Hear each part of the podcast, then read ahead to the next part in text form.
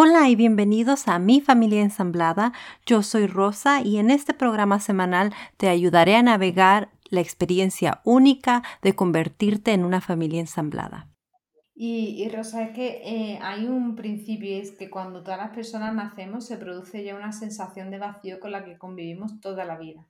Esa sensación de vacío que eh, en, en la sociedad, en la población adulta analfabeta emocionalmente, como prolifera eh, no se ha ayudado a los niños y a las niñas, no nos ayudaron en nuestra infancia a aprender a transitar esa sensación, esa conexión con el vacío. Entonces nos pasamos la vida haciendo y teniendo para tratar de taponar ese vacío con el que todas las personas convivimos día a día.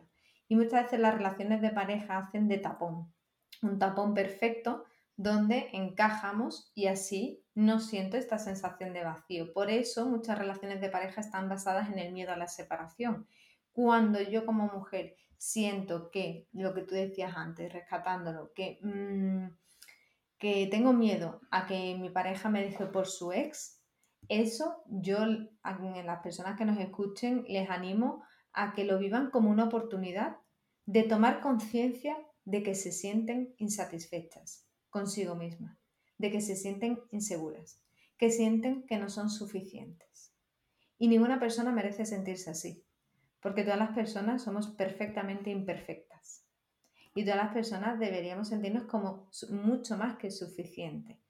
Pero si siente alguien eso de, no es que no quiero que tenga buena relación por, por si se va con ella en vez de conmigo, es que como yo no soy madre o no quiero o no puedo darle hijos, eh, no voy a estar nunca a la misma altura. Todo ese tipo de pensamientos tan dañinos hacia una misma, los podemos vivir como hacia adentro, metiéndonos en, la cueva y fustigándonos y, y, entonces de ahí nos salimos y es un sufrimiento muy desagradable y entonces terminamos sobreviviendo en lugar de viviendo o decir ya, ya está bien. Gracias, ego, gracias por traerme esta, estos pensamientos que no quiero creer, pero que sí siento.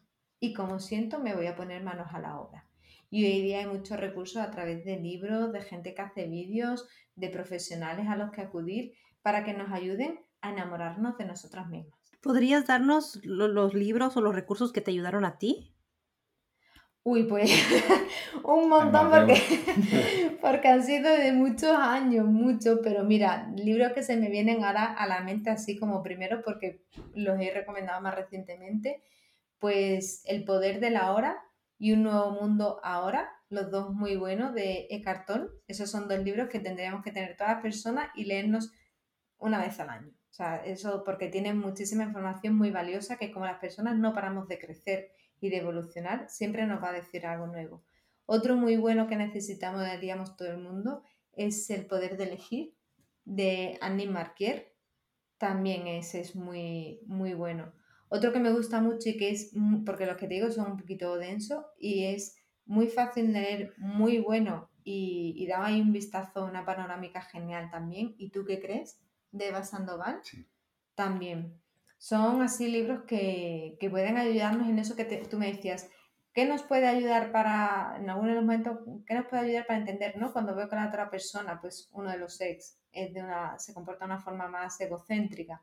Bueno, pues entender la mente humana. Pues todos estos libros ayudan un montón a entender cómo funciona nuestro cerebro, qué papel juega el ego y, y, así poder entender lo que hay detrás del comportamiento disruptivo de determinadas personas adultas. Y en la línea de libros así un poco más básicos, ¿vale? Porque estoy pensando en que ahí hay algunos que, sí. requieren cierto, cierto trabajo personal, pero para personas que nunca se hayan aproximado siquiera, yo creo que, uno de los primeros libros más básicos es el de Tus zonas erróneas de Dyer. Eh, ese es de los más básicos y puede ser un, una, un primer aproximado un primer paso para aproximarse al, campo del trabajo y del desarrollo personal. Y para los que nos escuchan, les voy a dejar la lista de libros que nos han dado. Si tienen más libros, me lo pueden eh, mandar y así dejarles la lista a los que nos están escuchando para que puedan ayudarse un poquito con estas herramientas que les han ayudado a ustedes. Genial, pues eh, le daremos una vuelta y tenemos más. En la cuenta de Instagram nuestra de Creada, eh, Rocío suele recomendar muchos libros de, muchos cuentos, sobre todo para trabajar con, los hijos, ¿vale? Sobre todo cuando son más pequeños.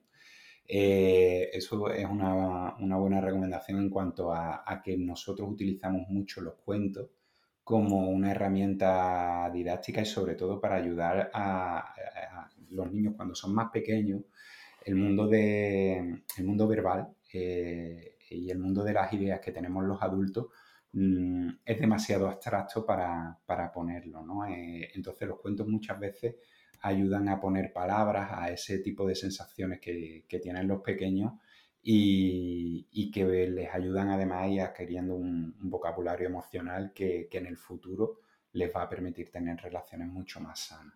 Sí. y hay otro libro que me estoy acordando ahora, que como estamos hablando de parejas, uno muy bueno precisamente para favorecer que la pareja se construya con más salud y de forma más consciente es Maneras de Amar.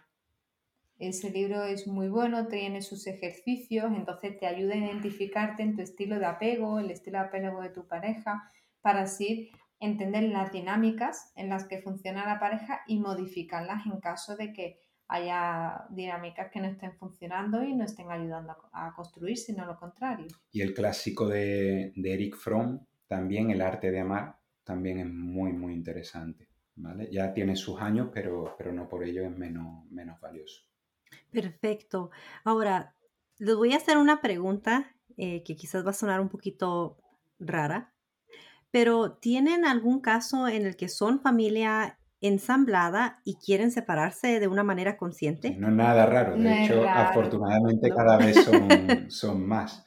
Digo afortunadamente porque cuando eh, comenzamos con el proyecto, eh, nuestro sueño era precisamente trabajar no solo con, familias que ya están separadas, eh, sino, sino, eso, precisamente gente que, esté en el proceso de, separarse y querer hacerlo de una manera consciente. Antes, no sé si ha quedado claro, los elementos para nosotros de una separación consciente básicamente son, son dos. por un lado, que, que en el centro de todas las decisiones se pongan siempre a, los peques, es decir, que por encima de, los intereses particulares de los adultos a nivel material, a nivel eh, emocional, a, cualquier nivel, se pongan siempre las necesidades de, los peques. Y la, otra, básicamente, que, eh, y esto sí lo subrayamos mucho porque ahí suele surgir la duda, con que uno solo de los progenitores quiera, quiera llevar a cabo una separación consciente, se puede llevar a cabo. Es decir, no es, no es necesario que los dos estén de acuerdo, porque aunque la otra persona, incluso como hemos dicho, se muestre beligerante, si una de las dos partes se mantiene en su centro, ya es un, eh, Rocío dice que suma mucho más del 50%, es decir, que, que, hay una figura de referencia, una figura de apego ahí que se va a mostrar responsable y consciente y puede llevar a cabo esa separación en el que siempre va a proteger a, los hijos. Y, más concretamente, eh, contestando a, lo que tú dices, ¿no? de, algún caso, lo decimos con orgullo que cada vez son más las parejas que, empiezan a entender que la separación no es una situación, eh, no tiene por qué ser conflictiva, sí dolorosa, pero no tiene por qué ser conflictiva. Eh, aunque a lo mejor en determinados puntos sí puede hacer, eh, llegarse a ese extremo, mm, y que buscan ayuda profesional para, para, ayudarle. Mira, voy a contar una, cosa y es que recién, hoy mismo ha recibido Rocío un, mensaje de, una familia, una pareja, a la que acompañamos durante, durante ese proceso y nos enviaban un vídeo en el que celebraban el cumpleaños de, la hija que tenían en común con la nueva pareja de, uno de ellos. Y estaban los tres abrazados y la niña en medio. Y, cantando. Y cantando y demás. Y para nosotros eso es un regalazo. Es un regalazo porque le da, eh, claro, completo sentido a, lo, que, a lo que llevamos a, cabo. Y en los casos en los que mm, en la propia pareja que ha creado una familia enlazada que se separan, eh, cuando pide ayuda hay mucha más conciencia muchas veces. Es decir, es un yo ya sé lo que es esto, eh, yo no quiero pasarlo tan mal y, cuando piden ayuda en, esos casos es muy fácil, es mucho más fácil porque mm, ya hay un trabajo previo. Porque ya saben, ¿no? Ya les suena conocido y precisamente por eso no pidieron ayuda, pero ahora sí la piden para hacerlo con, más cautela y, sobre todo colocar más en su centro, porque hablamos todo el tiempo de, de, colocarnos en nuestro centro y no en nuestra niña y niño interior, porque si no terminamos siendo dos peques peleando en vez de dos personas adultas, pero no es fácil, no es fácil porque vivimos gran parte de nuestra vida pues en cuerpos adultos, pero desde nuestro niño y niña interior. Entonces, esa ayuda profesional a través de recursos, ya sean libros o de personas como nosotros, pues siempre es un aliento para que sientan eh, esa fuerza, ¿no? El otro día, hace un tiempo, leía a partir del caso de la gimnasta que, se retiró en pleno Juegos Olímpicos, pues escribió mucho sobre la salud mental y me gustó mucho una persona que leí que dice, yo siempre aconsejo en mis consultas ir a terapia precisamente porque ir a terapia es permitir que alguien te sostenga emocionalmente y te dé la fuerza que tú ahora mismo no tienes. Entonces yo no siempre estoy en un momento de mi vida donde tengo fuerza para coger, pues ayer cogí una sombrilla de mi jardín para transportarla de un lugar a otro y pesa lo más grande. Bueno, pues no siempre mi cuerpo está igual de fuerte para coger ese peso. Otros días no puedo. Pues igual a nivel emocional. No siempre tenemos la misma fuerza interna y, y poder buscar ayuda. Entonces cuando la separación se hace habiendo creado una familia enlazada, esa petición de ayuda se hace con mucha apertura mental sea a través de terapia o de otros procesos como, el coaching, ¿no? Nosotros, por ejemplo, somos más, somos partidarios precisamente de, trabajar por programas. Programas que tienen un principio, tienen un fin, tienen un número de sesiones acotadas, precisamente para llegar a, un objetivo. Eh, tanto Rocío como yo venimos, bueno, hemos trabajado en centros terapéuticos y, hemos detectado que muchas veces ese es uno de, de las dificultades ¿no? que, que, tenemos. Y es que la, eh, la terapia, como se trabaja con lo que se llama el emergente, con lo que va surgiendo, pues muchas veces eh, las personas que están en terapia no tienen muy claro hacia dónde van o, en qué punto están de ese camino. Con todo el respeto y el cariño a, la terapia que entendemos que en muchos casos es, necesario. Y que nosotros, lo hemos, hemos, recibido también terapia y... Cada vez que la hemos necesitado. Entonces, eh, pero sin embargo nosotros eh, preferimos trabajar por, programas de coaching en el que efectivamente sabemos dónde comienza, dónde se llega y después si queremos abordar otras cuestiones, pues tenemos otros programas para, para ello. Pero creo que, que muchas veces ese, ese es, el, es, el, camino, pedir desde de manera autodidacta, lectura, eh, formaciones y por supuesto acudir a, a cualquier profesional que pueda, que pueda echar una mano. Estoy totalmente de acuerdo. Lo más difícil para un ser humano es pedir ayuda, porque siempre pensamos que podemos con más de lo que en realidad podemos, ¿cierto? ¿Ha habido casos en los que ustedes les ayudan con una separación consciente y después se dan cuenta que no se quieren separar? Sí. Cuando esos son casos muy bonitos. Nosotros cuando, de hecho, hay un caso que estoy recordando ahora mismo, el más reciente. Es una mamá, nosotros hacemos sesiones de valoración gratuita primero. Esa sesión eh, dura media hora y, sirve para que las personas nos conozcamos. Entonces, en ese caso, la mamá llega con una situación que cuando nos cuenta, le abrimos la posibilidad, porque ella no tiene muy claro si separarse o no cuando llega. Entonces, nosotros nunca, nunca, nunca eh, decimos lo que, lo haga o que no lo haga, porque es que realmente nunca tenemos la información completa de la persona, tenemos solo lo que nos dice y las sensaciones que percibimos y que pueden ser acertadas o erróneas. Entonces, eh, le abrimos la posibilidad a que la relación pudiera modificarse, es decir, volvemos a, a nuestra máxima, que es amor o miedo. Cuando nos entregamos al amor, no sabemos la capacidad de transformación que tiene el amor. Y volvemos a lo mismo, al amor propio. Y a partir de ahí, a lo mejor en ese camino puede descubrir la persona cómo sucedió que no necesitaba la separación, sino un cambio, un cambio en la forma de relación. Y entonces eso fue lo que se hizo y la consecuencia fue muchas conversaciones entre las dos, las personas que forman la pareja y una forma nueva de relacionarse entre ellos. Y ella pensaba que venía a separarse. Entonces, cuando nos entregamos al amor, este toma muchos caminos dispares. Lo que pasa es que nos enseñaron que blanco o negro, amor o guerra, como si el amor entre un hombre y una mujer solo tuviera cabida en la forma de pareja. Pues sí o no, En algunos casos sí y en otros no. Y la cuestión es que si esta forma de relacionarnos no nos vale, vamos a buscar otra vía. Claro que aquí había predisposición de cambio, surgió, no había de inicio, pero después en el proceso surgió predisposición de cambio por la otra persona que en un principio no la tenía. Y en eso que no se esperaba la mujer, en ese cambio que él dio, ahí se encontraron, en un encuentro que llevaba años sin producirse. Bienvenido sea, si esa es la forma en la que ahora mismo más pueden nutrirse, que es manteniendo la forma de pareja, pero desde un lugar diferente en el que estaba.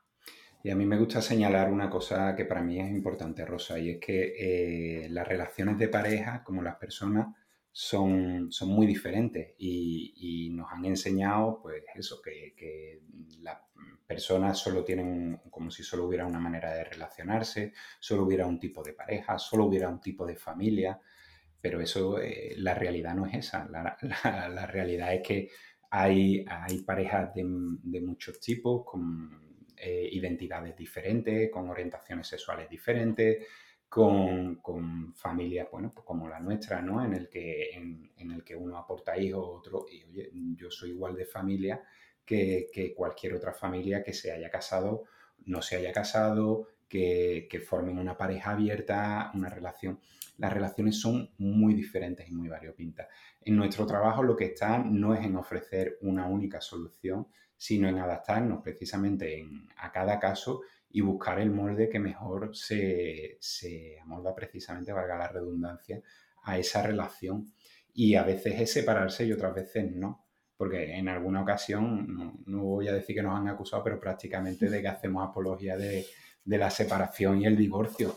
Nada más lejos ¿no? de nuestra intención, sino que, bueno, eh, entendemos que es un proceso cada vez más natural que no tiene por qué ser un antes y un después, sino un continuo, y, que como nosotros además lo hemos llevado en primera persona, nos sentimos legitimados, además de por nuestra formación, porque mm, para poder acompañar a personas a que lo hagan justamente de esa manera, y porque entendemos que además es un proceso del que, mm, más allá de un duelo, es, una fase de crecimiento y se puede, gracias a ese proceso de separación, crecer y, convertirte en una persona mejor y que mantiene relaciones mucho más sanas con tus hijos, con tus padres y con tu pareja si tienes o si no quieres, porque también puedes no querer mantener relación de pareja y es perfectamente sano y lícito.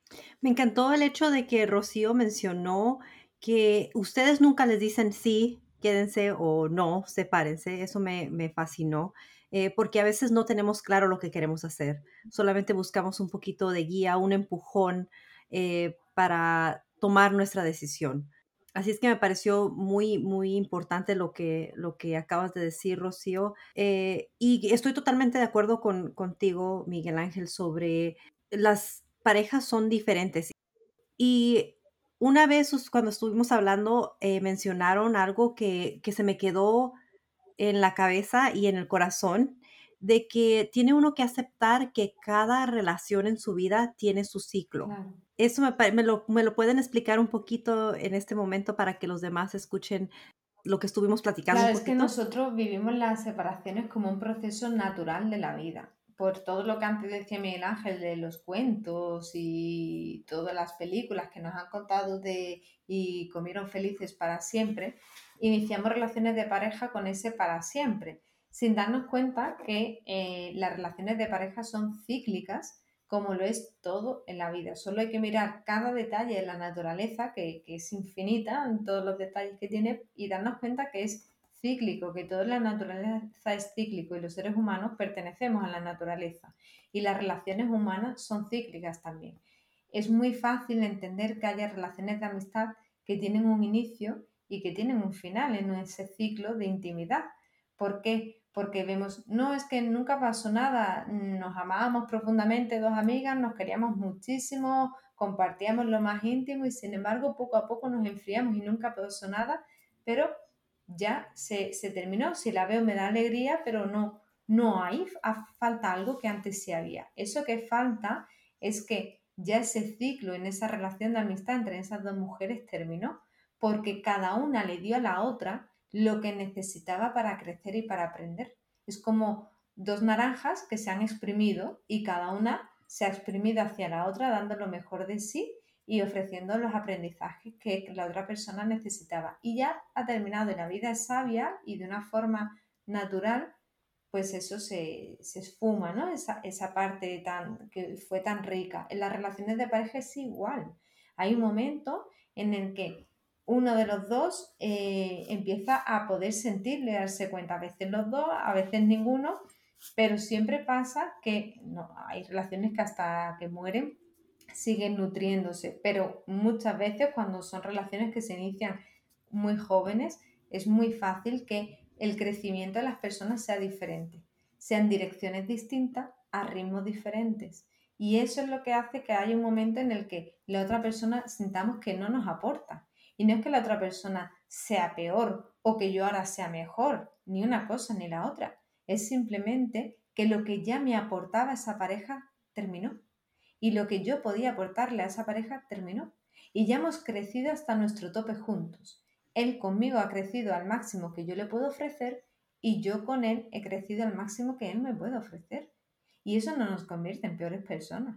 Si somos capaces de reconocerlo y dar el paso de dejar de forzar la situación y agradecer, nos convierte en personas con más amor, personas que, que nos amamos y como yo me amo, elijo que me separo porque la separación puede ser un acto de amor, responsabilidad y generosidad, donde no fuerzo la maquinaria en pro de lo que digan los demás, no fuerzo la maquinaria en pro de lo que se supone que tiene que ser, ni en pro de nada que sea de puertas para afuera, sino que acepto y respeto que gracias, me diste mucho, a lo mejor lo que me diste fue justo tener claro lo que no quiero volver a repetir en mi vida, no tiene que ser todo de flores, puedo terminar una relación y, terminarla teniendo claro todo lo que no quiero porque he pasado muy mal por esto, esto, esto, esto y ya esto no lo quiero volver a repetir. Genial, pero eso te lo ha dado esa persona. O, lo contrario, ¿no? Me has dado mucho bueno, pero es que ya no me llena. Ya no, ya no siento que, que me aporte la luz que antes me aportaba. Pero eso no es culpa de la otra persona, ¿eh? Eso es simplemente, no es responsabilidad ni culpa de nadie. Eso es simplemente que ya nuestro ciclo ha terminado. Y no hay que buscar ni culpables ni responsables sino asumir y aceptar que ya juntos no sumamos más. Hemos llegado a nuestro techo como pareja. Bienvenido sea y seguimos cada cual con su vida. A mí me gusta, Rosa, de lo que, de lo que comentas, ¿no? Eh, al comienzo de la, entrevista me preguntabas, ¿no? Por, mi proceso de separación, ¿no? Y yo muchas veces eh, lo pongo así, yo entendiendo que somos seres, pero que cada uno de nosotros tiene un carácter. Y el carácter sí es algo que varía. Es decir, en, el mundo nos desarrollamos a través de, un personaje, de, una personalidad que es la que nos permite mostrarnos y defendernos de algún modo de, lo que tenemos eh, y de cómo nos vamos a mover en el mundo. Los seres seguimos siendo el mismo ser que, nacimos en un momento dado, pero bueno, eh, poco a poco vamos adaptándonos a, esa manera en que nos vamos, nos vamos desenvolviendo dentro de la vida. Dentro del ciclo vital atravesamos diferentes épocas. Me pongo yo como ejemplo en cuanto a que yo con mi expareja conviví 20 años. La persona que yo era hace 20 años, evidentemente no es la misma que mm, estoy ahora. ¿Por qué? Pues porque mis intereses eran uno. Claro, yo, yo a mi ex la conocí en la universidad, eh, tenía un pelo que me llegaba hasta los codos, eh, iba con chupa de cuero. A día de hoy yo no llevo ese atuendo ni, ni voy de esa misma manera, ¿vale? Eh, y veo fotos de, aquel Miguel Ángel con, 20 años y, lo miro con ternura y, con agradecimiento de, lo que fui. No, no, no voy a, negar lo que fui en aquel momento, ¿no? O lo que yo mostraba en ese momento. Pero evidentemente, eh, ya con 20 años más encima, pues no soy la misma persona, ni tengo los mismos intereses, ni, ni estoy en el mismo punto del ciclo vital que en ese, que en ese momento. ¿Qué ocurre? Que, claro, a, mi ex le pasaba lo mismo. Entonces llegó un momento en el que afortunadamente tuvimos la honestidad de afrontarlo de una manera en la que vimos que eso no iba a ninguna parte en cuanto a que ninguno de los dos nos seguíamos aportando para crecer. Y pudimos hacer una separación de una manera, con sus más y sus menos, como ya he dicho, en la que a día de hoy nos seguimos respetando y nos seguimos amando, pero no de la misma manera. ¿Vale? Es decir, yo sigo teniendo a la madre de mis hijos como una referencia y, le agradezco enormemente que me regaló lo más importante que, que, he podido vivir en mi vida, que es el hecho de convertirme en padre, y eso se lo he agradecido y se lo agradeceré hasta el día en que yo también fallezca.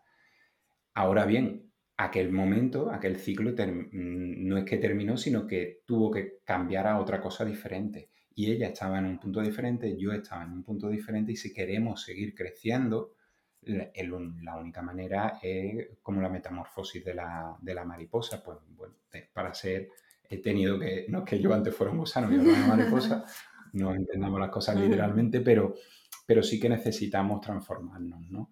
y porque nuestra vida va cambiando, nuestros intereses cambian y, la familia, ¿por qué no? Pues bueno, puede crecer y, tomar un rumbo y un molde diferente, que es al fin y al cabo lo que intentamos hacer en Creada. Claro. Y también es importante mencionar que el hecho de que como pareja no funcionen y ese ciclo evolucione a otro tipo de ciclo, no significa que el ciclo de padres termina, pero en una relación con una persona que ya tiene hijos, si eres madre o padre afín, en una familia ensamblada, cuando se da la separación, ¿cómo funciona el ciclo de ser madrastra o padrastro? Porque ya se termina la relación, termina ese ciclo. ¿Qué pasa con tus hijastros y tus hijastras? Si eh, termina la relación de pareja de la que fue familia enlazada, ahí depende mucho de la edad y de cómo termine esa relación, de cómo haya sido el vínculo. Si no hay fórmulas mágicas ni manual de instrucciones para nada que tenga que ver con la crianza y con las relaciones de pareja, mucho menos cuando ya convergen tantas personas, como son un padre, una madre, una madrastra, padrastro, los hermanastros, ya son muchas personas. Entonces, eh, es muy importante ahí que la medida en la que los adultos puedan hacerse responsables de, de sí mismos y colocarse en el centro, Así van a poder atender las necesidades de los niños y las niñas. Eh, ahí es importante tener en cuenta las edades, el vínculo que ha habido y cómo se puede ir cuidando. Porque mm, hay un caso de, de, una mamá que termina la relación de pareja como familia enlazada y se terminó de una forma brusca y los niños no les dieron tiempo ni a que se dieran el adiós y ahora se está muchísimo de menos. Había dos hijos por un lado y un hijo por otro de entre 6 y 7 años que tenían los tres. Eso es muy duro para esas criaturas. Eh, uno de ellos lloraba mucho echando de menos a sus hermanos porque habían convivido como familia, porque somos familia. Entonces eh, ahí es como en una separación de inicio, como una separación cuando todavía no ha habido familia enlazada poner en el centro las necesidades de las criaturas y, ahí es cuidar mucho determinados detalles. Una vez más, está en las personas adultas elegir si nos convertimos en niños o niñas que estamos enfurruñados y peleándonos o si nos hacemos cargo de nuestras heridas, las cosemos y al mismo tiempo nos hacemos cargo de quienes son más vulnerables en esta situación que son las criaturas. Wow, sí, sería una situación bastante difícil. Me, me pusiste casi lágrimas en los ojos. me sentía muy triste, pero porque no me gusta imaginarme eso por, por las criaturas. Pero, ¿me pueden contar un poquito más sobre el Congreso que estuvimos hablando la última vez que, tuvimos una conversación? Bueno, pues el Congreso fue liarnos la manta a la cabeza para llegar lejos y, y alzar la voz y llegar lo más lejos posible para hacer saber que cuando una relación de pareja se termina, la familia no se rompe, sino que cambia de molde. Queríamos mostrar que en nuestro caso no tiene que ver con la suerte ni con ser especiales. Tiene que ver con ponerle conciencia. Eh, nosotros consideramos que, mm, que, hay casos y casos, evidentemente, algunos más difíciles y otros más fáciles, pero sea cual sea, es importante tener la formación. Eh, queremos ir derribando poquito a poco esa idea tan con tanta raíz en nuestra sociedad, tan arraigada, de que una separación es sinónimo de guerra, de conflicto y es beligerancia. No, una separación puede ser eso si lo elegimos, pero también podemos elegir otra cosa. A veces una de las partes está en la guerra, vale, no entres tú a pelear y así la guerra tendrá un volumen más más bajito. Es verdad que hay muchas partes que no podemos controlar, pero como decíamos al inicio, entonces queríamos mostrar realidades de personas que han llevado a cabo separaciones conscientes y entonces, bueno, pues eh, estuvo Billy Sastre de, de Mamis Digitales, entonces ella contaba precisamente cómo ella pudo llevar a cabo una separación consciente porque sus ex suegros hace mil años habían llevado una separación consciente cuando entonces evidentemente no se hablaba en estos términos. Y a ella le extrañó cuando inició la relación de pareja con el padre de sus hijos, cómo estando separados compartían espacios comunes, compartían celebraciones y hacían cosas. Y ella decía que le preguntaba al inicio de la relación, pero ¿están juntos tus padres o están separados? Que no me entero. Y decía, no, no están separados, pero se llevan bien. Y ella cuando llegó el momento y, y ese hombre, ¿no? El padre de sus hijos y ella decidieron separarse, ella cuenta que pudo transitar todo el dolor, toda la frustración que ella venía de otras creencias muy diferentes en torno a las separaciones y pudo derribarlas gracias a tener ese modelo.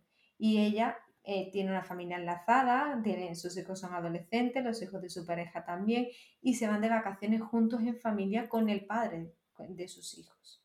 Entonces, como ese caso, pudimos escuchar muchos testimonios muy bonitos eso es lo que queríamos, mostrar otras realidades en torno a la separación para ir mostrando que, se puede, que a veces lo que pasa es que nos falta información. Y como toda la información es hasta hace muy poquito, era eh, relacionado con los abogados y nos tenemos que, que hay grandes, grandes profesionales dentro del mundo de la abogacía.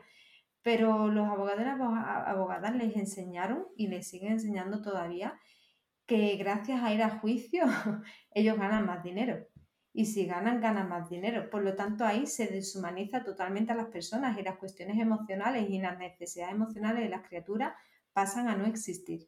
Por eso cada vez está ganando más terreno los abogados que buscan el mutuo acuerdo, que, que la mediación, esas figuras de mediadores tan positivas, precisamente porque necesitamos más humanidad y nos hemos dado cuenta que aquello no funciona, que hay quien lo quiera, lo tiene y tiene un montón de profesionales a su disposición que entran en guerra y, en una guerra en la que nosotros pensamos que todas las partes pierden, porque en un juicio todas las partes pierden, no hay nadie que gane. En sentencia pone que alguien gana, sí, gana más eh, ese abogado o esa abogada. Lo siento ser tan cruda, pero es real, porque lo que gana es más dinero, ya está. Pero a nivel emocional, todas las partes pierden. Entonces queríamos mostrar otros caminos. Eh, hablamos de la separación en términos emocionales y de las separaciones en términos legales con abogadas y con mediadoras que precisamente trabajan en pro de, un cuidado emocional y de tener en cuenta todas las partes. Son ellas mismas las que dicen lo que yo acabo de relatar.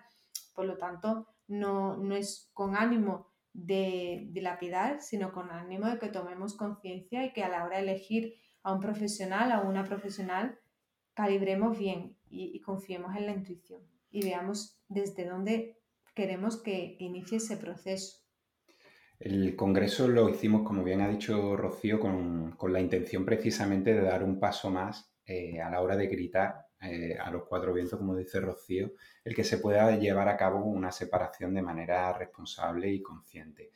Eh, pero decidimos ir, de hecho, todavía más allá, ¿no? Y, establecer varias líneas que pensábamos que eran interesantes, ¿no? Eh, dedicamos precisamente un día a, eso, ¿no? A modos de, separaciones conscientes, a modelos que, bueno, pues, diferentes de, llevarlo a cabo desde el punto emocional y, y legal. Y hay ponentes súper interesantes. Antes ha hablado Rocío del libro eh, sobre creencias, ¿no? ¿Y tú qué crees que de Eva Sandoval, y Eva Sandoval es una de las personas que, tuvimos como ponente en el Congreso, en el que hablaba desde un punto de vista de, cómo vivió ella la separación de sus padres, es decir, ya adulta, pero cómo una hija llega a vivirlo de hecho como una liberación, no como muchas veces pensamos que la, o tenemos la idea ¿no? unidireccional de que una separación es una ruptura y por lo tanto es un duelo.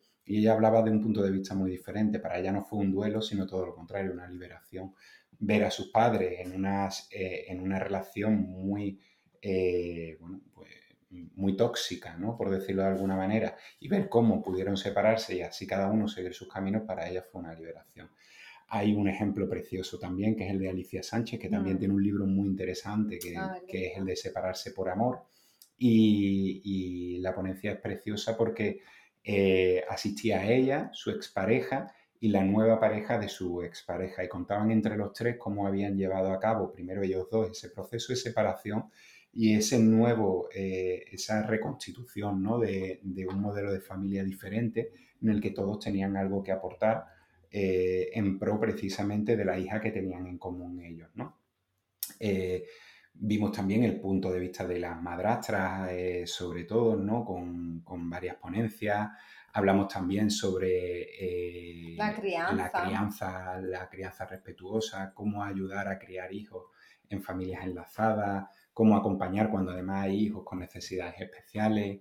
Eh, hablamos también de reinvención profesional, porque muchas veces cuando la familia decidimos tener un cambio personal, y cambiamos precisamente el molde familiar, llega un momento en que los trabajos eh, no se adaptan precisamente a esos modelos, nuevos modelos familiares que tenemos y la conciliación eh, ocupa un lugar de preferencia, ¿no? Y, muchas veces, pues lo que hablamos, los horarios, la, conciliación no es posible y muchas veces emprendiendo, otras veces no, eh, se pueden llevar a cabo precisamente otros modelos de, trabajar que sean compatibles con, esos modelos de, vida y, de familia. En general, bueno, pues un, congreso muy enriquecedor del que nosotros aprendimos mucho y que todavía se, eh, como fue online, se puede, se puede seguir adquiriendo. Esa era mi próxima pregunta. Para las que nos perdimos toda esa información de aprendizaje, ¿cómo podemos acceder a eso? Pues eh, lo tenemos desde nuestra página de Instagram, cuando van a nuestra bio hay un enlace y clicando en ese enlace se tiene acceso directo a la página del Congreso y ahí mismo se puede comprar el, pase, donde se tiene acceso así, comprando el pase, a todas las ponencias ya para siempre. Ya cada una así lo ve a su ritmo, cuando quiere y además con mucho contenido gratuito de, interés que, que, se regala con las ponencias, que son libros, guías que han preparado las ponentes, mini cursos y a todo eso se accede a través de, ese enlace. Y, en este caso para la comunidad, eh, para tu comunidad rosa, el, día segundo estuvo 100% centrado en las madrastras y en su papel, en el rol. Y era muy bonito porque todas las que hablaban eran madrastras también. Entonces hablan desde la vertiente profesional con la experiencia personal como telón de fondo, que eso era algo que caracteriza el Congreso en todo el tiempo para que fueran profesionales como nosotros, que saben de lo que hablan porque lo viven también. Por lo tanto, lo pueden entender mucho más. Y he dicho que es de nuestro perfil de Instagram, pero no he dicho cuál es, que es creada Rocío y Miguel Ángel. Esa era mi próxima pregunta. Y para los que no tienen Instagram, pueden buscar en tu página sí, web. En nuestra página web en creada.es y estoy cayendo ahora hablando contigo. Que, el enlace directo desde ahí no hay, pero nos pueden escribir un correo en el apartado de contacto y solicitando y nosotros le enviamos toda la información que, que necesiten. ¿En la página web no está el enlace? No, pero vamos, que lo pondremos, que es algo que se nos había pasado porque con la celebración del Congreso era todo a través de las redes y se nos pasó. Pero nosotros se lo podemos enviar en privado mientras lo, lo llegamos a, su, a, a, poner visible en la página web. Ok, ¿y dónde les pueden mandar el correo? En creada.es, en la sección de contacto aparece, y si no, a info.creada.es. Ahí leemos el correo los dos. Ok, voy a dejar toda la información en la descripción de este episodio para que todos los que nos están escuchando puedan tener acceso y buscarlos en creada.es y también en Instagram. ¿Y cuál es tu Instagram? Creada, Rocío y Miguel Ángel. Es donde yo los conocí, así es como yo los conocí, por Creada em, en Instagram. Eh, me siento muy afortunada de haberlos tenido el día de hoy. Sé que ustedes tienen muchísima información y que no se puede cubrir en un solo episodio, así es que para los que están interesados, por favor, síganlos en Instagram y visiten su página web. Yo por mi parte voy a ir y comprar ese curso o ese, em, el congreso. Lo voy a ir a comprar en estos momentos porque me parece muy interesante. Sé que nos va a ayudar a nosotros como familia ensamblada y ya les compartiré a los demás cómo eh, nos ayudó y lo que aprendimos nosotros. Así es que muchísimas gracias. También me gustaría destacar antes de irnos que ellos hacen coaching personal. Si necesitan una sesión de coaching, tienen 30 minutos gratis, ¿cierto? para conocerse y eh, de ahí es donde empiezan a, ver cuántas sesiones van a tener. Así es, Rosa. Muchísimas gracias por habernos invitado. Ha sido un placer, nos hemos sentido como en casa. Así que gracias por, habernos invitado. Muchas gracias y, agradecerte además la, labor tan bonita de difusión que, está, que estás haciendo porque nos hace falta, igual que creamos nosotros el Congreso y nuestro proyecto y demás, eh, esperamos que, cada vez seamos más las personas que, queremos lanzar un mensaje precisamente de, conciliación y, de amor que, tanto hemos hablado durante la entrevista. Espero que esta no sea la, primera ni la última vez que, nos acompañen en algún episodio. Em, Muchas gracias por toda la información. Ah, para los que nos están escuchando, por favor, síganos en sus páginas eh, de Instagram, en su página web. Si tienen alguna pregunta, algún comentario, por favor, déjenlo en, la sección de los comentarios. Eh, si quieren hacerme eh, alguna pregunta o alguna sugerencia, también los invito a que me manden un correo en mi página ah, web o en mi correo electrónico. Y hasta pronto. Adiós. Chao.